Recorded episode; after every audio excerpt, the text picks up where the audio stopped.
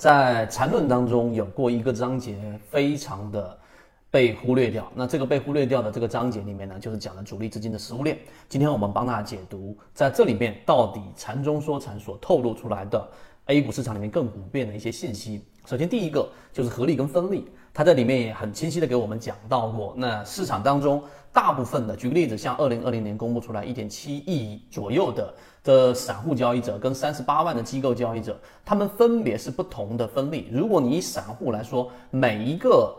个人交易者他都是一个分力的话呢，那市场按照道理来说，它应该是混沌的，或者在一种持续均衡的情况之下往前推进。但事实上并不是这样，为什么呢？因为有一些分力，它几乎占了主导的作用。举例子，像之前的这一种德隆系啊，以控盘的形式，大部分筹码掌握在他自己手里面。那作为一个分力来说，这个分力是完全不可忽略的。所以在分析这个合力的过程当中，你就必须要纳入这个分力的一个理解。所以这个分力可能是游资，这个分力可能是一些我们说控盘的标的，你必须要有这个合力跟分力的这种框架跟思维，才有办法把。把这一点给说清楚、想明白，并且呢去利用这个优势，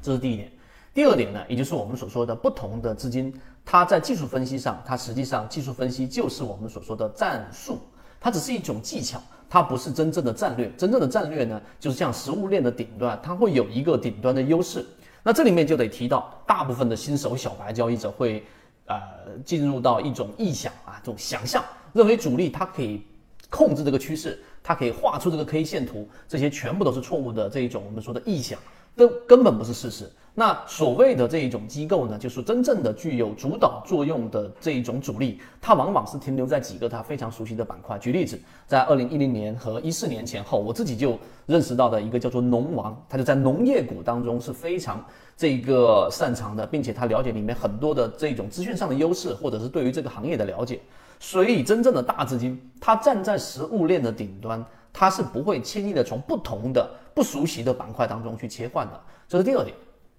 第二点明白之后，到第三点，那我们作为散户，实际上你要想从最高的这个层级往下，对吧？这个食物链的顶端一直往下，最基础的就是普通的散户交易者。所以，为什么？为什么我们在我们的这个呃内容当中不断的提示给大家，提醒给大家，我们的一个核心观点就是，如果你能把缠论给弄明白百分之六十、百分之七十、百分之八十，你都可以在 A 股市场里面游刃有余了。因为作为散户，你要知道天上不会掉馅饼的，你不用知道这个天上的馅饼是怎么掉下来的，你要想到的是作为我们散户怎么利用我们已有的条件去把这个馅饼给吃到。所以这是第三点，我们说到这个食物链顶端当中里面它给到的一个启示。最后一点是很多人忽略的什么呢？就是作为一个食物链的顶端，它实际上是希望在往下的次级别的层级，它是处于一种平衡的。那所以，当如果有一些新鲜的油油脂或者一些苗头兴起之秀，能够撼动它的地位，甚至能够爬到事物这个食物链的顶端的这个苗头的时候，它一定会进行绞杀。所以我们以前给大家讲过，游资它不是市场里面万能的，甚至于有一部分资金是专门猎杀这些游资的。所以以前我们讲过一种在游资思维笔记里面，什么叫猎杀游资，也有猎杀基金的。所以他希望的是在这个我们说游资也好，次级别的这个食物链的层级也好，是处于一种平衡的。因此。